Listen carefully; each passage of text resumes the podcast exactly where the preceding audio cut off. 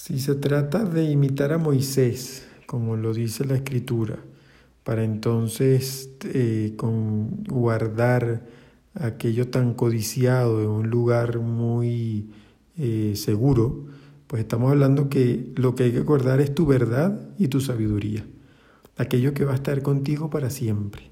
El dinero va y viene, el dinero te va a acompañar, el dinero no es el fin. Si algo hay que guardar es verdad, tu verdad y tu sabiduría.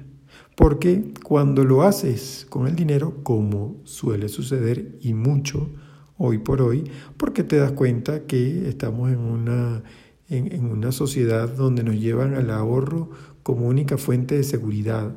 Y resulta que si algo te hace estar seguro de quién eres, es decir la verdad y actuar con tu sabiduría, es decir, la experiencia vivida y obtenida.